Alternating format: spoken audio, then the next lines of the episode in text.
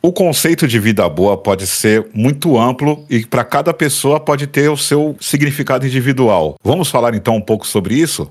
Seja bem-vindos a mais um Solta a Voz Preto.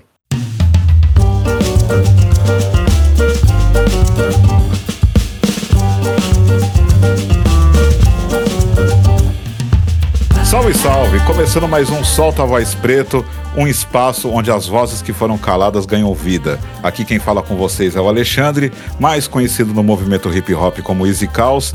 E como sempre, muito obrigado a todo mundo que está chegando, que está curtindo, está seguindo aqui o podcast no Spotify, ou seja lá qual for a plataforma de streaming que você utiliza. Lembrando sempre que este projeto aqui tem o apoio do portal Bocada Forte, o primeiro portal de rap nacional a trazer o conteúdo não só do rap, mas também de toda a cultura hip hop aqui no Brasil. Os caras estão resistindo desde 1999 e se vocês quiserem conhecer esse portal, acesse bocadaforte.com.br. Lembrando para vocês também que estamos em todas as redes sociais com arroba solta a voz preto e para você que quiser se identificar e sentir vontade de contribuir financeiramente com esse projeto aqui, o Pix do Solta a Voz Preto é o meu e-mail soltaavozpreto@gmail.com. Mas enfim, vocês já viram aí na, na capa que eu não estou sozinho dessa vez, então vamos seguindo aqui com esse papo.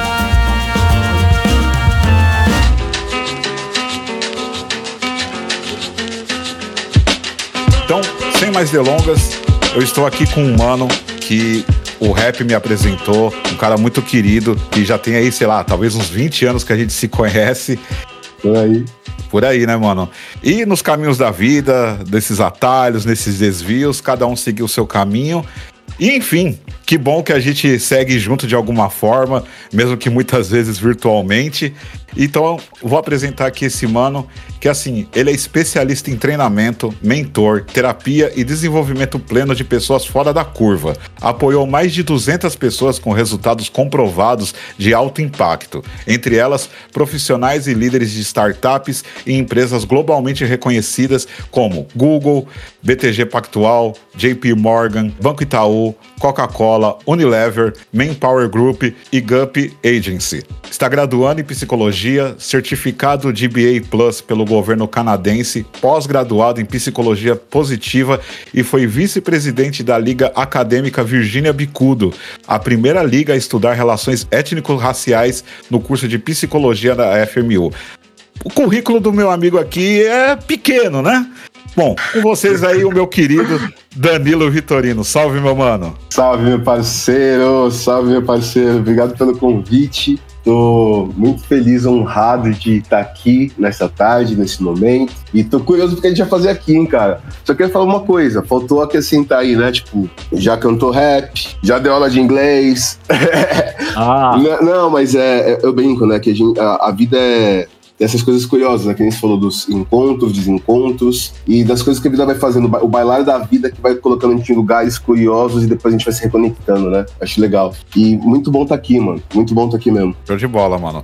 Então, é, inclusive é, é sobre isso que eu queria iniciar, porque de fato, né? Quando eu te conheci, você era o Perrima, né, que fazia parte do, da primeira formação do coletivo Pro Hip Hop, Sim. que para quem não conhece, era o coletivo do, do qual era ali com o Cabal, com aqui o, o, o Perrima, o DG e o Pedro Pool e tantos outros manos que fez parte daquela primeira formação desse coletivo.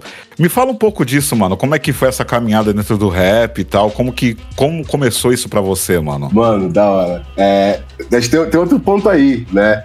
É, mandar um salve pra Rapa do Bocada Forte, porque até mesmo antes, antes de, de né, ter entrado pra ter, ter feito parte da, da, da construção daquilo naquele momento, cara, eu comecei a rimar na internet, né? E, e, um dos lugares que a gente mais ficava ali era no, na, na, na, sessão rimando no Bancada Forte. Então, salve pra Rapa daí, é importante reconhecer isso. Com mano, certeza, mano, acho que foi um momento muito importante da minha vida, um momento muito importante da minha história, sacou? Me ensinou muito sobre relações humanas, me ensinou muito sobre expressão, me ensinou muito sobre coisas que, curiosamente, naquela época eu não fazia ideia, tá ligado? Mas hoje impacta diretamente no tempo que eu faço. Tanto na questão de me sentir num lugar onde eu tenho coisas para compartilhar e falar, né, da comunicação, como usar até aqueles momentos que foram bons, os momentos que foram tão legais daquela vivência e hoje poder né, compartilhar coisas disso com meus clientes, com as pessoas que eu falo que são as fora da curva que eu atendo. Isso é muito real, mano, porque uma, uma coisa que eu sempre procurei é, levar meu, pro, pro meu lado profissional, pro meu para o mundo corporativo são, são, digamos assim, subprodutos que, que eu aprendi a partir da cultura hip hop, né, mano? Porque é, quando a gente está inserido nesse meio e, e a gente vivencia de fato isso, a gente carrega, passa a carregar, melhor dizendo, alguns valores que às vezes uma pessoa que não teve uma vivência como essa, ela, claro, ela pode também obter isso, mas ela vai ter uma estrada totalmente diferente da nossa. E, e, e nesse sentido, eu acredito que traz pra gente mais sagacidade, mais perspicácia com relação a algumas coisas que às vezes alguém precisa de uma faculdade para poder aprender. E eu vejo que, por exemplo, dentro de todas essas coisas que você atuou e atua, eu entendo que, assim, até por. Assim, eu acho que é uma coisa que, assim, a gente já pode entender aqui. Que você está inserido hoje, né, no, no, no, trabalho que você faz, em um meio que é majoritariamente branco, correto? Opa! então, assim, se, não é, se já não tem já o lance, né? Se já não basta apenas o lance, né? De você ser um homem preto no meio de um rolê desse, é, eu acho que a, a, bagagem que o hip hop te deu também te traz ali um, um, uma certa casca para segurar a onda com algumas coisas que de repente uma pessoa que pode até estar no mesmo contexto que você não teve. Sim. Então, é, é, assim, isso são coisas que, que eu penso que faz sentido porque eu vi muito disso acontecer comigo também. Mas já que entramos nessa parte, mano, acho que, que assim, é, é, é fundamental que a gente fale muito sobre essa parte, porque assim, só para te contextualizar, mano, é, assim, esse podcast aqui, é, boa parte do público que ouve ele são homens pretos como nós. Ótimo. Porque aqui é um, um, é um conteúdo de. Assim, ele é direcionado para o homem preto, mas ele não é restrito, evidentemente, ao homem preto. Também vamos sim, ter sim. pessoas de N gêneros, N etnias, raças e cores aqui ouvindo, e que bom que tem. Mas o, o, o cerne aqui é sempre tentar trazer algo para poder empoderar essas pessoas, tá ligado? Porque a gente a gente vem de uma, de uma criação que faz com que a gente tenha que segurar a onda de muita coisa. E muitas vezes a gente acaba não se cuidando com relação a isso, e aí a gente acaba entrando num declínio e muitas vezes nem consegue entender o porquê do declínio, porque nem foi condicionado a entender isso. Perfeito, perfeito. E vendo você como um cara que lida com psicologia, com treinamento, mentoria, esse tipo de coisa, enfim, mano, conta pra mim, solta a voz aí e me fala como é que é ser um homem preto num rolê desse, mano? Mano, você só soltou a braba assim, né, no colo pra começar, né? Assim, Opa, com certeza. Gosta assim, manda cumprimento vender, vamos lá. Eu lembro que no começo do, do podcast você fala que esse é um espaço que as vozes que foram silenciadas, elas são ouvidas. As vozes que foram caladas são ouvidas. É, ganham, é, ganham vidas. Mano, eu acho que isso é uma das coisas mais bonitas e mais necessárias que nós, homens pretos, precisamos nesse momento. É, eu acho super válido, né? Que tem. Existe um avanço, é, é, é, é acho que tem mais avanço, mais progresso na, na, na, luta do feminismo negro, né? E todos os louros e, e reconhecimentos para elas. Mas hoje em dia acho que a gente está começando a olhar para o homem preto. Por muito tempo se falou sobre o lugar da mulher preta na sociedade, e, e a gente sabe como é, a gente tá ligado como é, a gente. Ó, nós, filhos de mulheres pretas, com tias pretas, comendo com mulheres pretas, a gente sabe como é, mas a gente não fala tanto sobre. A gente tá começando a falar agora sobre como que é ser esse cara preto na sociedade.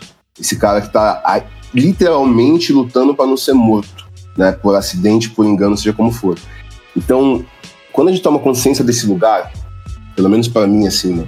Muitas das coisas do, do, meu segmento, do meu mercado, que são ditas exaustão, perdem o sentido. Hum. Tendo um pouquinho de consciência, só um pouquinho de consciência racial, um pouquinho, só um pouquinho de consciência de classe, muitas coisas que são repetidas exaustão no meu mercado, elas perdem completamente sentido. E eu uso dizer que elas são desonestas.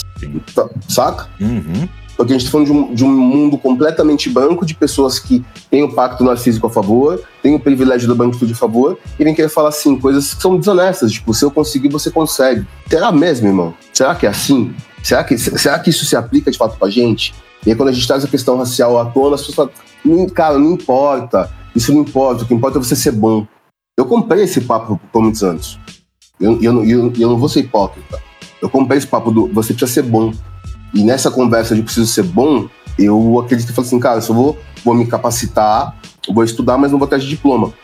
Mal sabia eu, né, que o diploma universitário em nossos tempos é a carta de alforria moderna. Exatamente. Então, assim, é, acho, acho muito curioso, né, como, como que é ser um homem preto nesse segmento, tendo um, só um pouquinho de consciência racial, tá ligado? Porque, e, e acho que isso acaba sendo muito a minha luta hoje, mano, que é eu sei que tem coisas que rolam lá e que eles repetem lá que funcionam. Existem, claro que existem. Meu desafio, e acho que é o que tem sido muito determinante para o trabalho que a gente está fazendo aqui com a Cani, conseguir traduzir e adaptar essas coisas, essas ferramentas a nossa realidade. E isso está sendo muito legal de poder viver, saca? E é louco isso, né, cara? Porque assim, a gente ouve o tempo todo falar essa parada de meritocracia, outros chavões aí que você bem mencionou. Uhum. E, e assim, né, a gente vê muita questão hoje falando sobre diversidade, sobre vagas afirmativas e tudo mais. Mas, mano, o que eu vejo muito acontecer é que assim. Existem muitas empresas que sim, falam sobre diversidade, inclusão e tudo mais, mas eu vejo isso na base da pirâmide.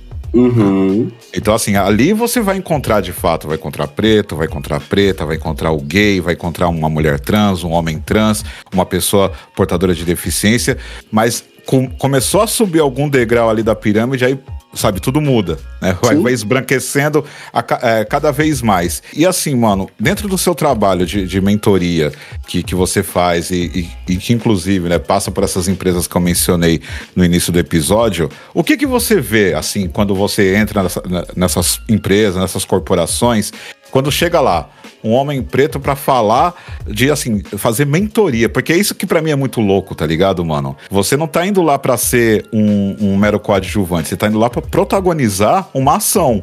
Sim. E aí, mano, como é que é a recepção? O que que você sente? Como, como que tem sido esse trabalho nesse sentido? Como é que é a recepção? Rola algum choque? Você percebe alguma coisa? Me fala mais sobre isso, mano. Mano, vamos lá. Você falou agora há pouco, né? A gente vem de um, a gente vem de um contexto periférico, a gente vem de rap, a gente vem de rua, a gente vem de noite, a gente vem de estrada, a gente vem de show de rap nos anos 90, certo? Exato. Opa. Então, isso molda quem a gente é, cara. Não tem como chegar. Vou, vou, vou, vou, vou me fantasiar né, de mentor e vou chegar lá desconsiderando isso. Não tem como. A gente tem isso dentro. Né, a gente tem essa coisa do, da, da, cultura de rua, da sagacidade que você falou em nós. Uhum. E é muito curioso quando a gente chega nesses espaços, muitas das coisas que a gente já tem e que são nomeadas pela sociedade como deficiências, como pontos de fragilidade, na real, quando é para eles, e quando eu falo para eles, a gente tá falando assim, eu tô falando assim de pessoas brancas das corporações, né? Eles nomeiam de uma forma bonita, certo? Chamam isso de um soft skill desejável, que vira vira tendência, e as pessoas vão pagar para treinar, para aprender algo que a nossa vida já traz. Te dar um exemplo. Eu racho o bico, mano, quando a gente fala de antifragilidade. tipo, por um tempo a gente ouviu muito falar sobre resiliência, né? Não, você tem que ser resiliente, tem que, você tem que aguentar pancada e performar, tipo, como se nada tivesse acontecendo. Legal. Como se isso fosse de fato humano. Eu bato muito nessa tecla. Aí tem um, tem um economista, cara escreve coisas muito legais, complexas, muito legais. Ele trouxe uma teoria econômica chamada de antifragilidade. Isso foi muito adaptado para o contexto corporativo no desenvolvimento de pessoas, que é o quê? Se na resiliência a pessoa sofreu a pressão e voltava a performar como era antes, como se isso de fato fosse possível, a antifragilidade é, é um nível acima que, assim, com a dificuldade, com o desafio, com o atrito da vida, a pessoa cresce, se desenvolve e, e, e performa ainda melhor. Bonito, né? Lindo. Me fala da vida de uma pessoa periférica, de uma pessoa preta, mesmo que não seja periférica nesse país, que não seja um testemunho vivo de antifragilidade. Oh, o tempo todo. Você entende? Uhum. Então, muitas das vezes nas mentorias individuais que eu, fa que eu faço, eu, eu, trabalho muito para que as pessoas consigam transformar essas autonarrativas, cara. Que a gente consiga de fato olhar para dentro e começar a entender que, beleza, tem um discurso, né? na sociedade, tem um discurso oculto, tem, tem coisas que não são verbalizadas, mas são comunicadas, que mostra que isso que nos compõe é fragilidade, é errado, é inadequado, é menos sofisticado, é mais rudimentar. Quando na verdade são potências, cara. E no momento, quando, no momento que essas pessoas começam a tomar consciência disso, aí a gente começa a ver, né? Pessoas tendo duas promoções e chegando em posições de gerência sênior em um ano, pessoas que estão começando a fazer uma grana que elas nem pensavam e não é pela grana, mas é por poder injetar isso na comunidade preta, nas suas famílias, saca? Então, você vai perguntar se tem desafio com isso? Cara, ontem, ontem eu fui numa, numa empresa, não vou falar o nome, uhum. fui dar um treinamento sobre liderança lá. E para quem me, nunca me viu, eu sou um homem preto de 1,90m, 120 quilos, de dread. Que eu não boto terninho azul Zara pra, pra treinar ninguém. Eu vou lá sendo quem eu sou. Cara, isso já é um choque. Claro que isso já é um choque. A, até a pessoa se permitir confiar que o que eu tenho, que o que eu tenho para entregar lá, que eu tenho para facilitar, de fato gera valor, cara, eu tenho que te falar que eu tenho que dar uma suadinha a mais para conseguir comunicar a confiança. Tem gente que nem faz questão, e tá tudo certo, mas é um desafio a mais. Então, assim, transitar, né, tanto seja com os colaboradores, seja nas empresas, cara, sendo uma pessoa preta é um desafio. Sendo uma pessoa preta como somos, né, que a gente não faz muito mais questão hoje em dia de querer se enquadrar naquele modelo de aceitável, irmão, um desafiozinho a mais, mas a gente tá aqui para isso. O saldo tá sendo positivo. Mano, sim, sim, sim. Sabe por quê? Vamos lá. É, eu acho que isso foi uma coisa que. O que rolou comigo no rap, olha que louco isso, o que rolou comigo no rap me ajudou a trabalhar esse mim ao longo da vida para que eu possa fazer o que eu faço hoje dessa forma. Hum. Cara, na época do rap eu era uma pessoa absurdamente insegura, sem autoestima nenhuma. É mesmo, mano? Mano, você não faz ideia. Caramba, ó, vou te dizer que você me passou uma imagem muito diferente disso, viu, mano? Você vê que louco? você vê que louco? Porque isso é máscara, né? É. E, e, e, e assim, eu não vou negar que tinha coisas que de fato eu confiava, acreditava, mas tinha ali um nível gigantesco lá no fundo, no íntimo, aquela parte que, a gente fala que só quem limpa a casa sabe onde a sujeira fica, Sim. de baixíssima autoestima e insegurança. Então, por muitas das vezes, naquele contexto, cara, eu deixei de tomar decisões importantes por mim, de, de me responsabilizar por coisas que me impactavam diretamente, em detrimento a outras pessoas. E papo reto. Porque eu, Danilo, não tinha condições, não dava conta de me responsabilizar por mim. Mesmo vindo de onde eu vim, com o histórico que eu tenho com tudo. E acho que tem muito essa questão, trazendo o que você falou, né, do, do homem preto, que aprende desde cedo que ele tem que ser forte, tem que dar conta, não pode demonstrar fraqueza, não pode demonstrar vulnerabilidade, não pode demonstrar emoção. Acho que falando isso faz, faz um pouquinho mais sentido agora, né? Sim, com certeza, com certeza. E, e eu acho que, mano, é, é, é, muito disso que, que eu acabo trazendo aqui e, e vai de encontro com as suas falas, porque se por um lado, né, eu, eu costumo trazer aqui que a gente precisa aprender a respeitar as nossas vulnerabilidades, a gente precisa respeitar os nossos limites e entendermos que, que antes de tudo somos seres humanos, então somos sim suscetíveis a algumas coisas que nos foi ensinado que não éramos para ser, mas por outro lado, essa, essa caminhada, essa especificidade que muitos de nós passamos, também cria em nós aptidões que, que faz com que a gente consiga lidar bem diante de algumas é, questões que outras pessoas precisam de um preparo específico para poder ter. Então, assim, quando você conta né, sobre esses trabalhos que você traz, que você vai até corporações, que faz ali mentorias é, individuais com pessoas, e de repente existe esse choque que acredito eu que muitas vezes deve ter sido inclusive visível, né, de, das pessoas baterem o olho em você, opa, pera lá, mas ele não sabe, eu não sabia que ele era assim, né? Uhum. E é aquela coisa velada, né? Que ninguém diz. Mas, se por um lado existe esse, esse choque, eu, eu vejo que, e como eu até acabei perguntando aqui, né? Se o saldo é positivo e você afirmou que sim. Porque é isso, mano. A gente também pode fazer disso a nossa ferramenta, mano porque a, a, gente consegue saber lidar com as situações porque a gente tem que lidar com isso, porque senão a gente não sobrevive. É, eu lembro que teve uma empresa que eu trabalhei, inclusive foi a última que eu trabalhei, que era uma, que é uma empresa de bastante expressão aqui em São Paulo, dentro do ramo imobiliário, que eu pude ter a oportunidade lá de ser um dos líderes de um grupo de diversidade lá dentro. Que da hora. E aí eu, eu cuidava da parte de, da, das pessoas pretas, né? Que, que tinha ali na corporação. E assim, mano, o, um, o ramo imobiliário se, se, se na grande maioria das grandes empresas, grandes corporações é majoritariamente branco, você imagina o ramo imobiliário. Tá Sim. Tá e assim, Sim. só para dar uma ordem de grandeza, uma vez eu estive numa convenção que, que, é, que é bastante importante para este ramo, que acontece uma vez por ano aqui em São Paulo. É, no ano passado eu tive a oportunidade de ir. E, cara, assim, eu entrei, eu pensei que eu tinha entrado na Alemanha, mano. Tá ligado? Que eu entrei num portal e saí na Europa. Mano, literalmente eu era o único preto naquele lugar. O único sabe? E por mais que de repente a gente acaba muitas vezes até inconscientemente normalizando algumas coisas do tipo assim, você acaba vendo um preto como garçom, vendo um preto é, como tiozinho da limpeza, a, a, a, preta na cozinha. Lá, nem isso, mano. Nem garçom, nem gente da limpeza, nem nada era preto, tá ligado? Eu era literalmente o único. E naquela ocasião, isso me chocou um pouco.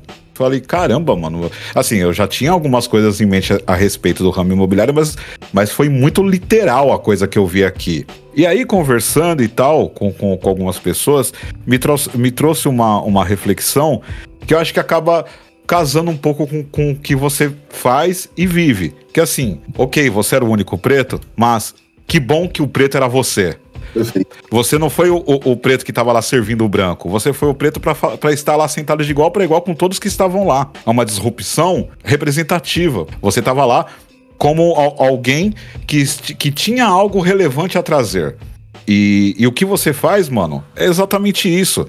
E, e, e, é muito bom quando a gente vê histórias como essa, quando a gente ouve histórias como essa, cara. Porque assim, tem muito mano e muita mina que não só ouve meu podcast, mas que consome nas redes sociais questões relacionadas a empoderamento é, preto, que assim, que entende que talvez é, histórias como a sua estejam muito distantes das delas, sabe?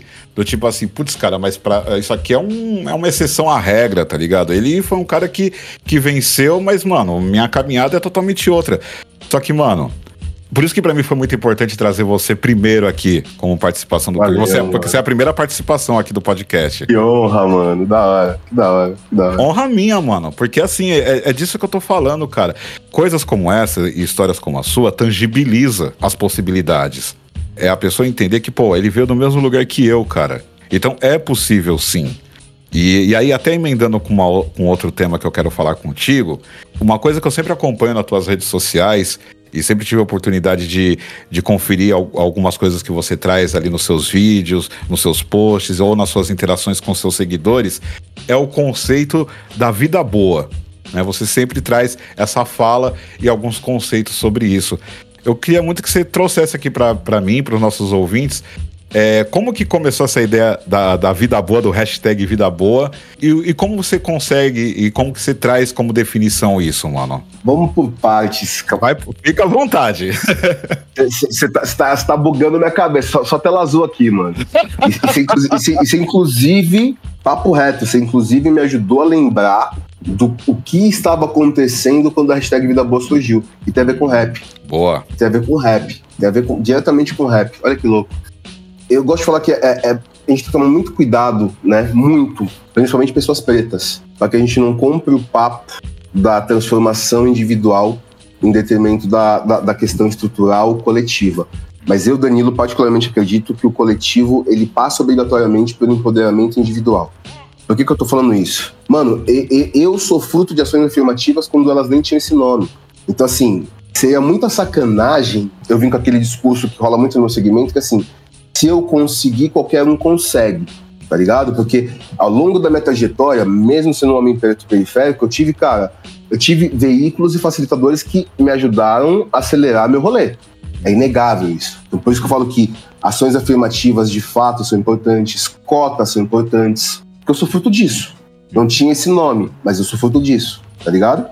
Mas a gente também não pode desconsiderar uma coisa, que meritocracia, né, a gente tá falando de uma, de uma lógica que, assim, tá na estrutura. É o mérito da estrutura, como se todo mundo partisse do mesmo ponto, do mesmo ponto de partida e tivesse as mesmas condições na jornada. A gente sabe muito bem que não é assim. Mas a gente não pode desconsiderar enquanto pessoas pretas, isso também é retirado de nós, e por vezes a gente acaba comprando essa retirada e não se permite voltar para isso, que é o do mérito individual.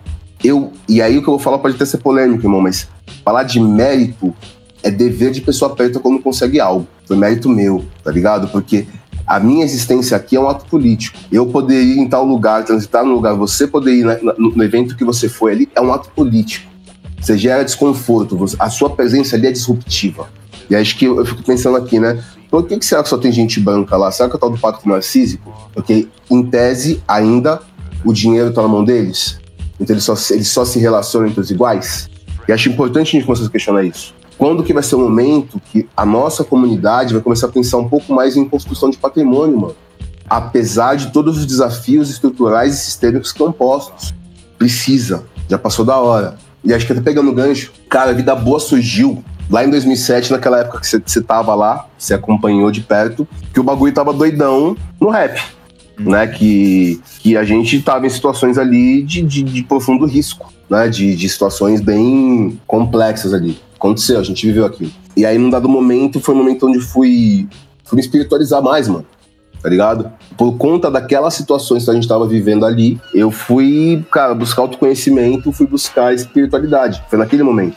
E eu comecei a questionar um pouco sobre se a forma como eu tava me conduzindo diante da minha própria vida, se era a forma que eu queria, tá ligado? Crises, crises internas, conflitos internos e tudo mais. E aí naquele momento surgiram duas hashtags, mano. Uma que era paz para nós e outra que era vida boa. Vida boa vem de lá. E certamente a, a, minha ideia de vida boa lá de trás é completamente diferente do meu conceito de vida boa hoje. Uhum. E acho que isso é uma das coisas que a, que a maturidade vai trazendo pra gente, né? É a possibilidade de mudar de ideia, a possibilidade de revisitar, de, de, de, revis, de rever algumas coisas e mudar. Antigamente falava, mano, que vida boa custa caro. Hoje em dia eu digo o oposto.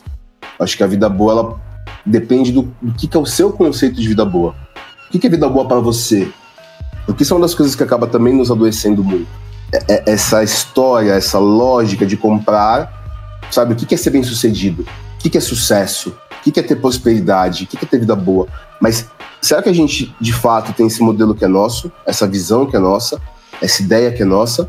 Ou será que a gente fica, sabe, empilhando o que a gente recebeu da família, da comunidade, da sociedade, dos amigos, dos colegas de trabalho? que por vezes, mano, a gente tá buscando um conceito de vida boa, de sucesso, de ser uma pessoa bem sucedida, que nem nossa é, mano. E é muito bom quando a gente consegue começar a tomar um pouquinho de consciência disso. Falar, não, cara, isso pra mim não é importante. Ou isso pra mim é importante, sabe? E, e começar a viver uma vida, uma vida um pouquinho mais, de fato, orientada para aquilo que faz sentido pra gente. Então, quando se fala sobre vida boa, pra mim vem, vem muito desse lugar ali. Veio de um momento de, de caos, ali que que ali era. Tá ligado, né? Não vou, não vou ficar aqui esticando chiclete e abrindo pastinha, mas. E eu falar, mano, eu quero uma vida boa, mano. Quero uma vida boa. Dessa forma, talvez não seja. Dessa forma, talvez não seja uma vida boa para mim. E de fato não era. E cá estamos hoje. Excelente, porque é, é exatamente isso que eu penso com relação a muitas coisas que eu vejo, não só ao meu redor, mas quando eu me olho no espelho também. Porque, de fato, a gente acaba sendo condicionado a entender que viver uma vida boa é querer buscar uma vida de que de, de, de bens materiais, de ostentações ou, ou, ou, coisas que, enfim, são perecíveis. Só que assim, no fim do dia, é você com você mesmo. Sim. E a gente vê muita, muitas pessoas uh, fantasiadas, sabe? Na, nas ruas, nas redes sociais, nas suas fotos, nos seus vídeos, onde realmente às vezes a pessoa está mostrando ali uma vida que aos olhos de quem está vendo pode ser, pô, é uma vida boa. Mas às vezes, cara, essa pessoa, quando fecha ali o celular e deita na cama, essa pessoa tá numa depressão, tá numa ansiedade, tá numa frustração, tá com problema em casa, tá com problema de saúde, esse tipo de coisa. eu fico pensando, cara, será que realmente o que ela tá postando na rede social é uma definição de vida boa? Ou melhor dizendo, será que realmente é, é esta conquista que faz sentido? Ou é tudo essa, essa, esse background que eu estou me referindo ao, ao que acontece quando a pessoa quando ela fecha o celular? Porque, mano, é, o que a gente mais vê por aí Inclusive, até, sei lá, poucos meses atrás, teve até uma incidência muito grande, infelizmente, de pessoas aí que são conhecidas, que eram famosas, que tinham carreiras consolidadas e que tiraram a própria vida. Uhum, sabe? Uhum, então, assim, essa pessoa vivia uma vida boa? Não. Ao meu, aos meus olhos, essa pessoa não vivia uma vida boa sabe? Então, tem uma coisa que, que, que, minha mãe falava, que Deus a tenha, que ela falava muito para mim, que ela falava para mim, Alexandre, existe muito mais felicidade dentro de um barraco de madeirite do que em muita mansão que você vê por aí. Minha mãe falava isso para mim. E quando, quando eu lia e via as coisas que você postava, eu pensava muito nisso, tá ligado? Porque eu falava, cara, o conceito de vida boa é, é uma coisa que precisa realmente ser falada e a gente precisa realmente buscar um resgate do que realmente é significativo nas nossas vidas. Porque você já passou seus perrengues na sua vida, você já teve seu, suas fases boas, suas fases difíceis. Comigo não foi diferente, claro, com qualquer um que está aqui ouvindo também não, não, não foi diferente. Mas eu lembro muitas vezes de, de, épocas da minha vida, cara, que tipo assim, que eu tava num perreio nervoso mesmo, tá ligado? Numa situação difícil.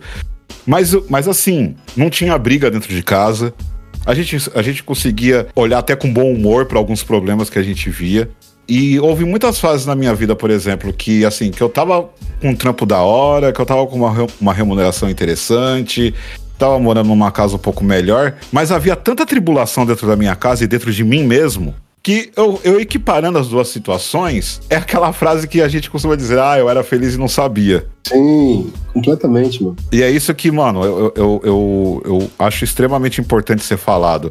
Essa, essa questão né, do, do, da vida boa que você traz nas redes sociais, você também leva esse elemento para os trabalhos que você faz ou é algo mais direcionado às suas redes? Não, mano. Ó, você, cara, é, é, é, tão, é tão bonito ver quem você se tornou, mano te ouvindo assim, tocando assim, assim é, é, é, é, tão bonito ver, mano, tá ligado?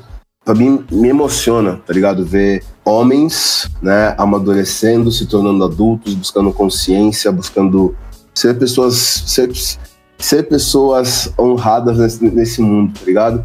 Sem, enfim, sem, sem ficção. Dá hora mesmo te ouvir, mano. Dá hora mesmo te ouvir. Pô, mano, obrigado. Sério. Desde 2018, assim, né, eu tenho buscado voltar para a África. Na real, em 2016 eu tive a oportunidade de, de ir para Angola. Tive a, a, honra de poder ser o primeiro da minha família, né? Desde que a travessia foi feita, poder voltar e voltar livre. E em 2018 comecei a entrar nessa pia de querer, um pouco, de querer olhar um pouco mais para lá, né? Olhar mais para África, olhar um pouco mais para Oriente. Porque, cara, aqui o, o, que a gente tem no Ocidente é muita coisa, né, é, eurocêntrica, de colônia que fica pagando pau para aquele monte de coisa da, da metrópole, né? Isso, isso que ainda não tá, tá, no, tá no nosso DNA, tá, tá nessa teia social, né? É, por que que eu tô falando isso, mano? Aqui a gente olha muito pra riqueza, tá ligado? Porque a gente olha muito pra dinheiro, riqueza. Só que a gente vive numa sociedade capitalista, né? Então não dá para ser idealista, ser ingênuo de achar que dinheiro não é importante. Uhum. Porque dinheiro é importante, só que, e principalmente dinheiro hoje está nas mãos de pessoas que não são como, como, como nós. Então, esse é um ponto eu acho que vale mais, mano. Pra mim, vida boa tá mais conectada com prosperidade. Na prosperidade tem dinheiro também, tem, tem abundância financeira também, mas não só. Você já viu gente que é rica, que ganha dinheiro, mas, cara, tá, tá com a vida toda lascada, tá triste, não tem uma família, não tem relacionamentos, não, não é uma pessoa respeitada, não tem credibilidade, não tem caráter. A pessoa só tem dinheiro. Para mim, vida boa tem a ver com prosperidade, que é tipo, eu entro e saio de onde eu vou, eu posso contribuir generosamente com quem eu necessito, posso gerar impacto social, tenho condições de poder proporcionar uma vida confortável para as pessoas que eu amo, posso, consigo apoiar eventualmente as pessoas do meu, do meu entorno que necessitam. Você sabe a diferença, mano? Só que isso é um conceito que vem da África, que está lá no Oriente, e tem outro que a gente repete exaustão aqui, que é da vamos, vamos milionários, né? Favela, favela no topo, favela venceu. Então, mano, até quando né, o nosso olhar vai estar, vai estar orientado para questões que não necessariamente são aquelas que nos, nos nutrem, entende? Eu, eu fico pensando assim, cara, nós homens pretos, principalmente, a gente precisa é, é, é dar uma olhada assim, real, genuína para dentro, tá ligado? E, fala, e, e, começar a se questionar assim, isso de fato é algo que eu acredito? Por que eu tô falando isso, mano? Ah, esse modelo de sucesso aí que eu vivo é o que eu acredito? Eu tô em busca, é o que eu acredito? É, é o que. Por que, que eu quero isso? O que significa sucesso de fato para mim? Tem um post no Instagram, tá, tá fixado lá até, que eu, eu começo dizendo assim: eu desisti de ser bem sucedido e foi a melhor coisa que aconteceu comigo na minha vida. Por que, que eu falo isso? Imagina que você conhece alguém, se é que você já não, tenha, já não tenha pensado, mano, preciso do meu primeiro milhão. Pode crer. Tá ligado? Porque, porque é, é, é um, né, é, é, um marco financeiro. Cara, a pessoa se tornou milionária, tem o primeiro milhão. Legal. Legal, de novo, dinheiro é importante, dinheiro é bom. Tá, tá tudo certo. Só que eu tava com 28 anos, eu tinha essa meta de me tornar milionário até os 30. Meta, sonho. Acho que eu estava mais na esfera do sonho, né, do ideal, do que da meta. Porque a meta, é, a gente consegue ter método para poder realizar. Eu não tinha. Só tinha esse, esse sonho. E sonho sem método vira frustração, né? Eu vou me tornar milionário até os 30. E eu com 28 estava devendo mais de 100 mil na praça. Estou com 40, então imagina quanto que 100 mil valia 12 anos atrás. E eu entrei numa fase de depressão tão absurda, tão absurda, tão absurda que em 2012 eu tentei me matar. Caramba, mano. Pois é, pois é, isso, é, isso é algo que assim, eu falo, não, não falo em todos os espaços, mas acho, acho importante trazer aqui. Né? A, a, importância do homem preto começar a se olhar, cuidar de si, cuidar da sua saúde mental, porque a sociedade como está posta nos adoece, nos mata ou faz com que a gente mesmo, em casos extremos, atende contra a nossa própria vida. Sacou? Então, lá em 2012, qual, qual, qual era a minha perspectiva? Eu falei, mano, eu tinha que, eu tinha que ir pra Itaquera e eu tinha chegado em, eu tinha chegado na Barra Funda. Tipo, agora o que é que eu faço? Não tem caminho, não tem jeito. Então, no momento onde, cara, eu perco tudo, ali foi quando eu perdi tudo real. Falei, o que eu quero fazer agora? Tá ligado? Tipo, sobre quais princípios, sobre quais valores, sobre o que eu quero fazer da minha vida de verdade. Porque até que foi muito baseado no que o outro queria para mim, no que a sociedade diz que eu tenho que ter, tenho que realizar. Hoje eu consigo olhar para dinheiro, olhar para, para milhão e afins, né? De, de ter essa visão, mas é de um outro lugar, irmão. Quem nunca disse, não quero ter uma Ferrari? Legal, da hora, mas pra quê? Pra quê? A, a casa que você vive hoje tem uma garagem que cabe essa Ferrari? Prioridades, mano. Então, quando eu chego nas empresas hoje, principalmente para falar com jovens lideranças pretas, porque assim, meu tempo é para todo mundo, mas é, é, óbvio que a conexão vai ter sido cada vez mais com pessoas pretas, né? É para trabalhar nesses pontos, mano é, é ajudar com que essas pessoas, oferecer ferramentas para que essas pessoas consigam se estruturar para que elas não sejam massacradas ou não sucumbam na, na, na jornada para essa vida próspera que elas estão fadadas a ter. Você sai de um programa de trainee, você já é diferenciado na empresa, né? Você já está com a carreira acelerada, legal. Mas tá, a gente sonha tanto com chegar lá. Se a gente não tem estrutura para quando a gente chega, o que acontece? A gente colapsa, a gente sucumbe, a gente implode tem sido muito importante poder apoiar as organizações, mas principalmente apoiar essas pessoas, né? Apoiar pessoas pretas para conseguirem transformar isso e, e mudar né, esse futuro provável que era quase certo que as pessoas estão começando a fazer diferente. É isso, mano. É, é pura e simplesmente isso. mano, me fala uma coisa, você teria um desse, assim, dentro desses trabalhos que você vem atuando, e aí, claro, né, se você puder abrir, evidentemente, mas você teria algum case de sucesso para dividir com nossos ouvintes? Eita! Eita!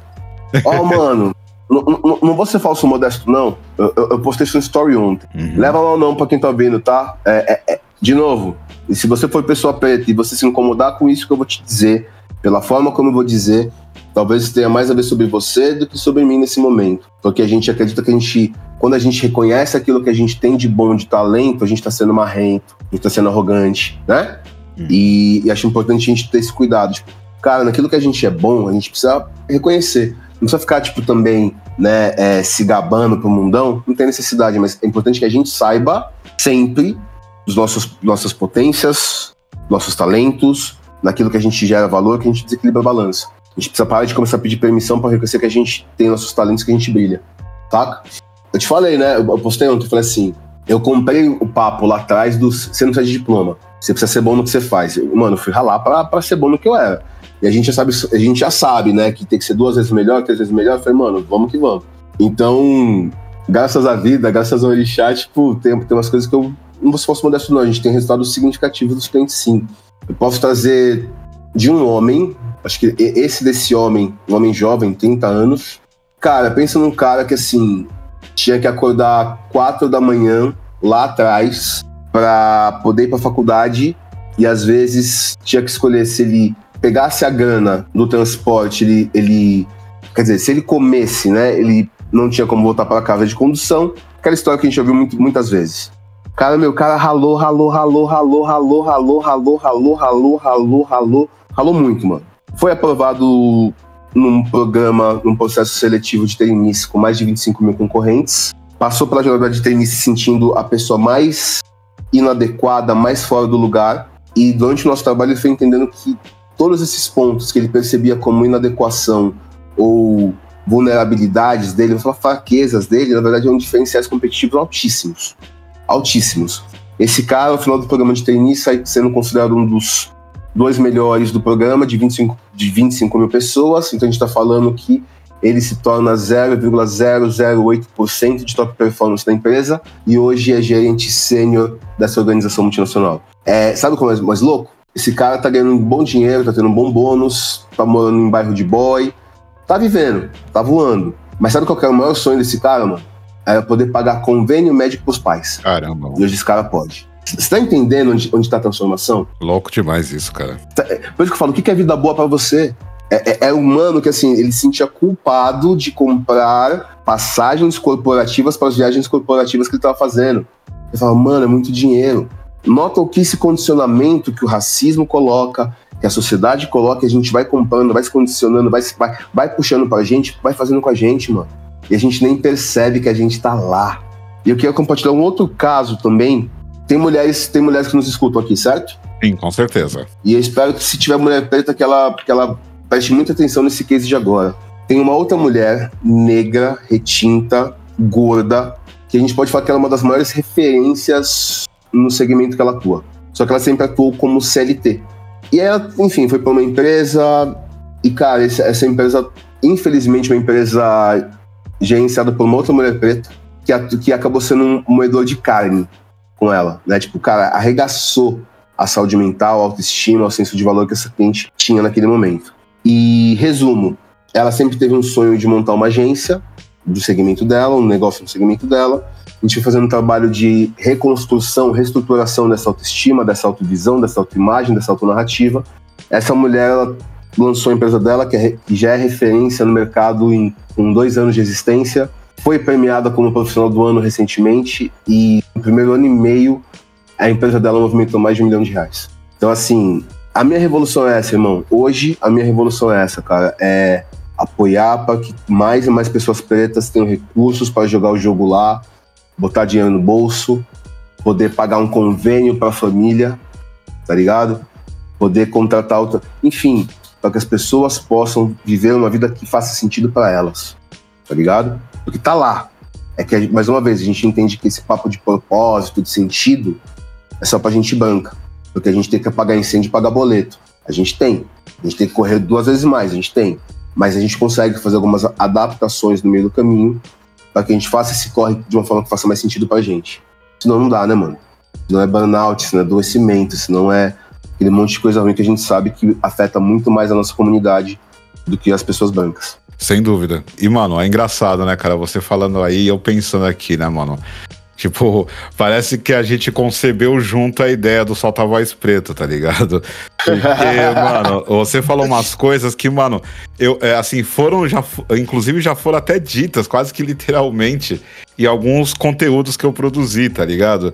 E, e, uma, e uma coisa que que você falou e, e, que até há pouco tempo eu havia feito uma postagem onde eu passei por essa parte também, essa questão de você realmente ter orgulho do que você é e do que você faz. Sim. Porque, sim. assim, e isso, como eu falei no, no conteúdo que eu fiz, isso não tem nada a ver com arrogância.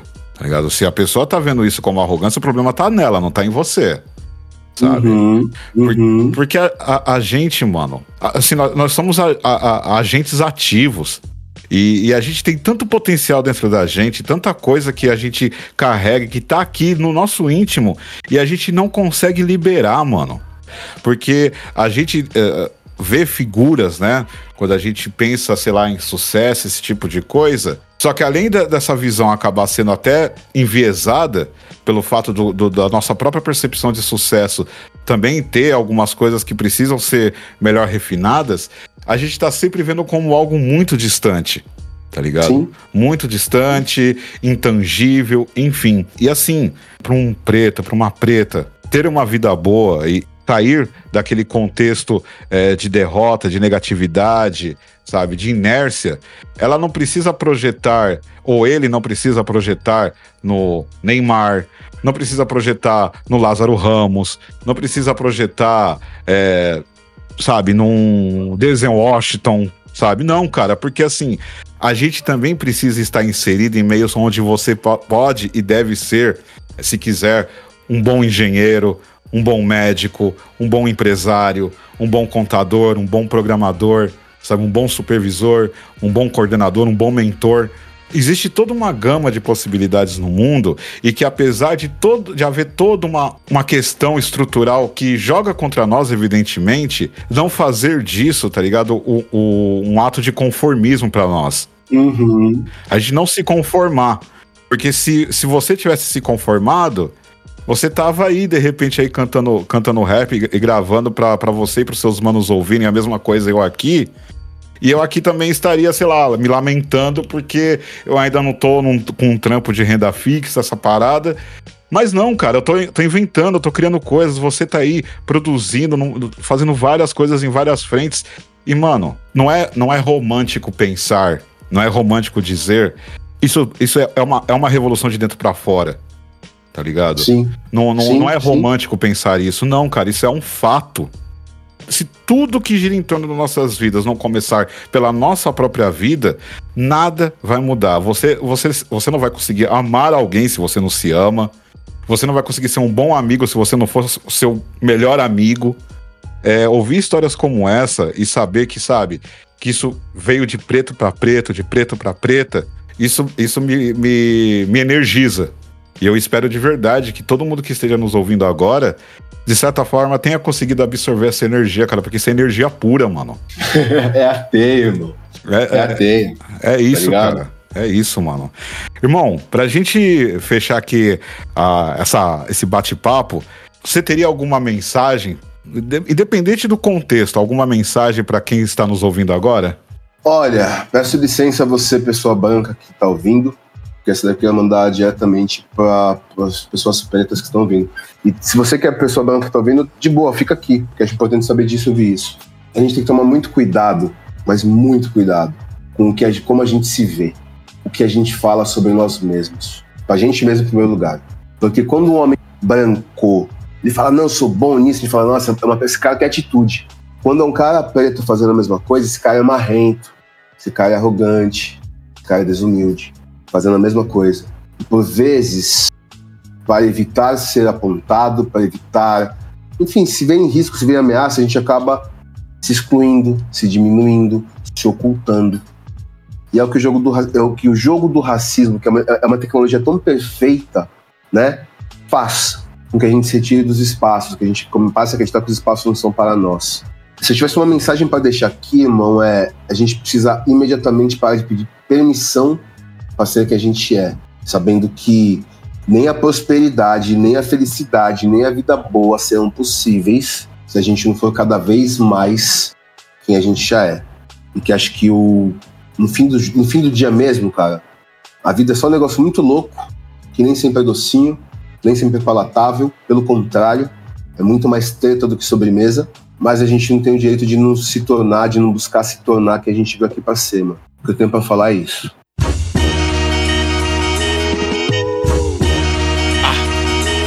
I ain't even gonna count down for you niggas. The butcher coming. I'ma surprise you niggas. Excelente. E, mano, conta pra gente aí, cara, é, como que as pessoas conseguem encontrar você, tanto nas redes sociais, quanto de repente tenha se interessado com o seu trabalho de mentoria, de terapia e tudo mais.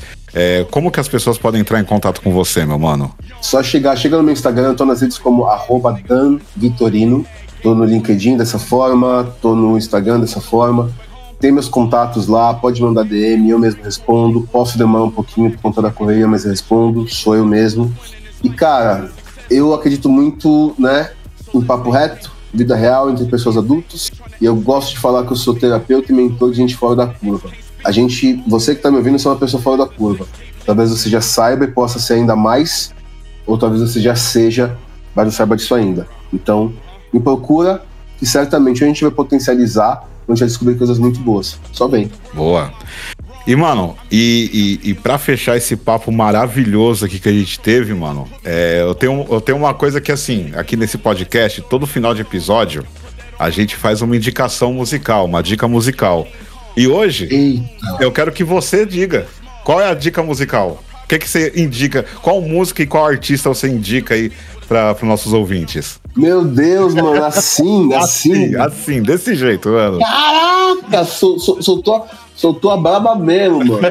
Ó, esses, esses últimos dias, eu, eu não ouvi inteiro, que é o, o último disco de um cara chamado Benny the Butcher. Maravilhoso. acho que ele chama Everybody Can't Go, se eu não me engano, esse é o nome. É isso mesmo. É isso mesmo, né? É isso mesmo. É, Cara, esse é um dos caras que eu mais escuto ouvir, assim. A caneta desse cara é absurda. Tá sendo muito bonito ver também né, a, a, a maturação dele enquanto artista. E, cara, pra mim é um dos MCs que eu mais gosto de ouvir atualmente e é o disco que eu tô ouvindo. Everybody Can Go. E ainda não acabei de ouvir inteiro, hein? Tô, tô no erro nesse ponto. Deixa aqui essa recomendação. Não sabia que você me jogar no fogueira desse jeito, mas tá, tá, tá feito. Boa, mano, esse disco é maravilhoso, cara. Pô, é, participação de Lil Wayne, Snoop Dogg, é, Stove God Cookies, Jada Kiss. Pô, você tá maluco, esse disco é demais, mano. O, o cara é a promessa da Def Jam nesse momento, né? Sem dúvida, sem dúvida. Então, vamos ver, vamos ver o que tem pela frente. Mas eu vou ouvir com atenção para depois voltar. Mas eu tô curtindo o que eu vi até aqui, tô achando legal. E é isso. Boa, mano. Eu vou. Então, já que você indicou o álbum como um todo, eu vou escolher uma faixa aqui, tá? Manda. Eu vou escolher, eu vou escolher a Pillow Talking Slender, que é com o Jada Kiss e o Babyface Ray, que essa aqui é uma das minhas preferidas desse álbum, mano. Mano, qualquer lugar onde Jada Kiss estiver, ah, vai ser coisa boa. Ah, o Jada Kiss não erra. Homem, a caneta do homem é impecável. Ó, posso dar uma indicação de algo que não é um álbum, mas assim, é, você precisa, você precisa assistir isso. Boa, manda aí. Eu, eu, sei que você, eu sei que você já viu, mas você que tá nos ouvindo, acho que você ainda não ouviu. Assista o Versus, o Versus do Lox contra Deep Set. Putz. aquilo, aquilo é uma aula de rap, de cultura hip hop. Apenas isso. Animal, mano. Animal. Você tá maluco. Muito obrigado, foi um prazer incrível ter você aqui. É, acho que esse podcast poderia durar 5, 6 horas, que só ia ter papo de progresso aqui, mas acho que a gente conseguiu condensar muitas coisas de extrema importância. A casa está sempre aberta aqui para você, que quiser se você quiser participar novamente. Quando tiver algum projeto novo, alguma parada aí, alguma frente nova aí, quiser aqui um espaço para falar sobre, a casa é tua, mano. E, cara, muito obrigado, muito obrigado mesmo. Dá demais, meu mano, dá mesmo. Uma honra saber que esse é o primeiro. Obrigado pelo tempo, pela, pela, pela essa ideia de progresso mesmo, né? Que eu falo, jogar frescobol.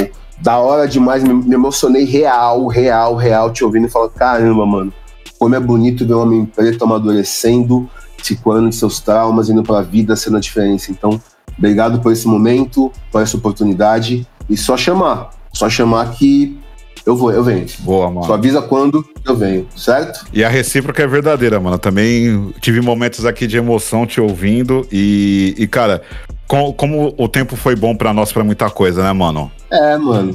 Tem, tem, gente que com o tempo apodrece e tem gente que amadurece, né? A gente tá no, a gente tá no segundo grupo, com certeza. O tempo fez muito bem pra gente, mano. Fez muito bem pra gente. É sobre. da hora mesmo. Obrigado, mano. Eu que agradeço, irmão. E ouvintes, muito obrigado por estarem com a gente até agora. É, espero vocês semana que vem. Todo o poder para o povo preto. E tamo junto. Até semana que vem. And them niggas gon' rap, delete them numbers out your phone. I left Ashland FCI, met a plug and then got on. I could've made my brother rich, that nigga died before I got home. I got the aura of a boss,